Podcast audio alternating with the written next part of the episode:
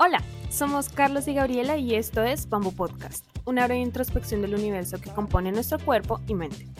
Nos gusta hablar de la travesía humana en entrevistas valiosas con profesionales de diversas áreas, o a través de monólogos introspectivos, o conectando ideas filosóficas en medio de una conversación casual. Todo con un toque dramático y generacional. Acompáñanos. Hola, somos Carlos y Gabriela y bienvenidos a 5 minutos de psicología con Bamboo Podcast. Nunca he escuchado que ir a terapias para gente loca o con depresión. En lo personal, Gaby y yo creemos que todos deberíamos ir a terapia en algún momento de la vida. Esa creencia, la de ir a terapias para locos, suele ser bastante común. Recuerdo la primera vez que fui a una sesión con un psicólogo y tenía algunos prejuicios. Pensé que me iban a confirmar lo que ya sabía que tenía que hacer, que no habría nada nuevo y creía que solo se trataba de un coach que me iría guiando en el proceso. Me preguntó cuál era el objetivo de mi visita, qué quería trabajar y cómo serían las sesiones y la metodología. Todo bien y claro, tengo un problema y este será la solución, nada del otro mundo. A partir de la segunda sesión, y gracias a las preguntas que me planteaba, empecé a hablar y hablar. Poco a poco iban surgiendo emociones e incomodidades. La más relevante era, y lo confieso, el hecho de expresar mis emociones a una persona desconocida. Como hombre, reconozco que nos puede costar expresarnos por los estereotipos que existen socialmente. De lo que creía era un solo problema surgieron otros más, y esa era una sensación triste pero a la vez liberadora. Es como cuando tienes un problema de salud que ningún médico logra identificar qué es hasta que llega un día alguien y le pone nombre y tratamiento para sanar. Y así pasaron tres meses con mi terapeuta, donde le pusimos nombre a mis traumas y emociones con el objetivo de estar mejor. No había sanado del todo, pero al menos ya sabía qué hacer. Y es que a veces pensamos que las emociones son inmutables o que es difícil trabajarlas, que si somos de cierta manera seguiremos siendo así por siempre. Pero no, siempre hay una forma. ¿Y qué son las emociones? Es muy sencillo. Son la respuesta de nuestro cuerpo y nuestra mente a lo que sucede a nuestro alrededor.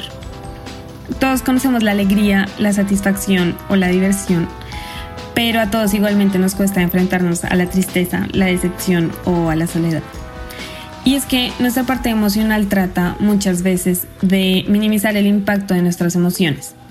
Esto es para cuidarnos a nosotros mismos y evitar salir de la zona de confort que implica enfrentar las emociones más oscuras porque muchas veces es más sencillo bloquear lo que sentimos que asumir que tenemos cierto nivel de responsabilidad sobre nuestras emociones y que podemos tomar control sobre las reacciones que adoptamos en las diferentes circunstancias de la vida.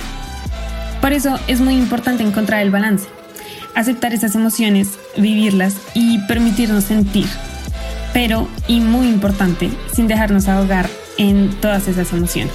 Las emociones son tan sabias que saldrán siempre de alguna manera, sea físicamente a través del cuerpo, con una enfermedad, un dolor de cabeza o con momentos de crisis y bloqueos que generan que paremos del todo. Ya que no podemos controlar todo lo que pasa en nuestra vida, lo que podemos lograr es tomar control de nuestras reacciones frente a esto que vivimos. Entonces, ¿qué podemos hacer para manejar mejor nuestro lado emocional? Aquí les dejamos cuatro pasos que nos han ayudado a esto. Primero, permítete estar presente y sentir.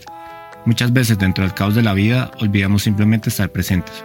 Toma un respiro y concéntrate en la emoción que sientes en el momento. Permítete sentir. Segundo, identifica tu emoción. No siempre es fácil ponerle nombre a lo que sentimos, pero sí podemos saber qué es lo que nos hace sentir. Empieza por preguntarte, ¿te sientes feliz o triste? ¿Cómodo o incómodo?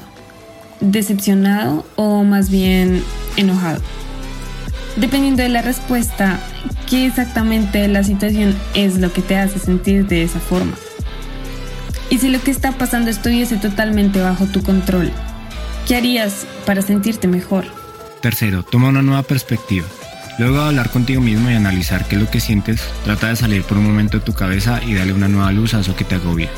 Puedes hablar con un amigo o escribir en tu diario. Esto te permitirá no solo entender aún mejor tus sentimientos hacia la situación que estás viviendo, sino salir de las nubes de tu mente y buscar una solución. Y cuarto, si te sientes preparado y con la suficiente confianza, infórmate sobre algún psicólogo o sobre sesiones de terapia psicológica que puedas visitar. Existen profesionales con diversos enfoques que te pueden ayudar a trabajar en todas esas emociones que quizás pueden llegar a ser conflictivas.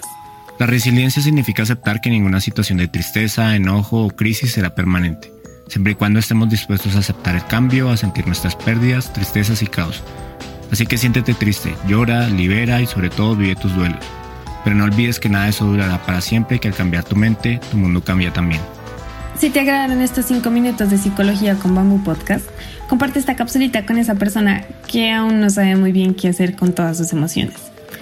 Para profundizar sobre la terapia psicológica o el manejo de emociones, encuentra nuestro catálogo de episodios donde hablamos con profesionales al respecto y acompáñenos a explorar el universo que compone nuestro cuerpo y nuestra mente.